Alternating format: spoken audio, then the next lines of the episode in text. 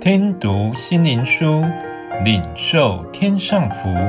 穆安德烈秘诀系列，在基督里的秘诀。第十三日，永久的代祷。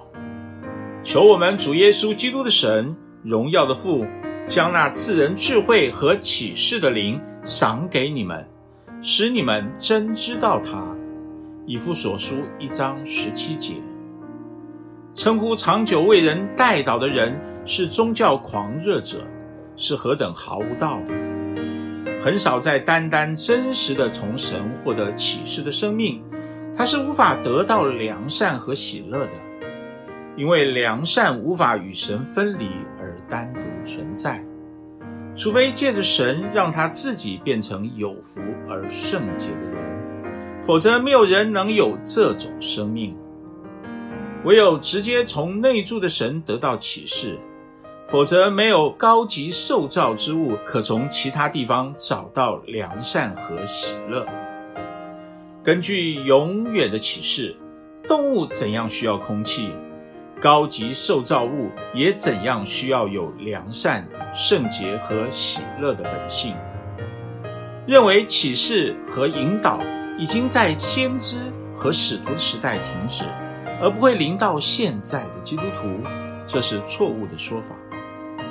因为现在的基督徒虽然不是先知或使徒，但也称为圣徒，像天父般的完全，有基督的心智，单单遵行神的旨意，彰显他的荣耀，弃绝属世的灵，尽心尽性尽意爱神，并爱邻居如同自己。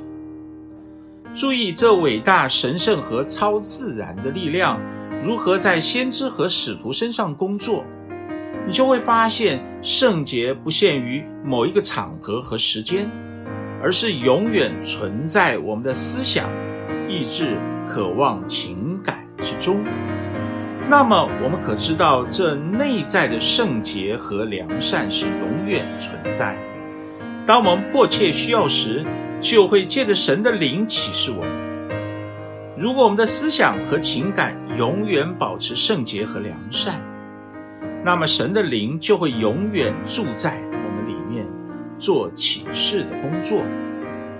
赐福的父神，我们求你用天上的启示，就是有福的真理，我们有信心的祈求，你的圣灵直接永远引导我们运行在我们身上。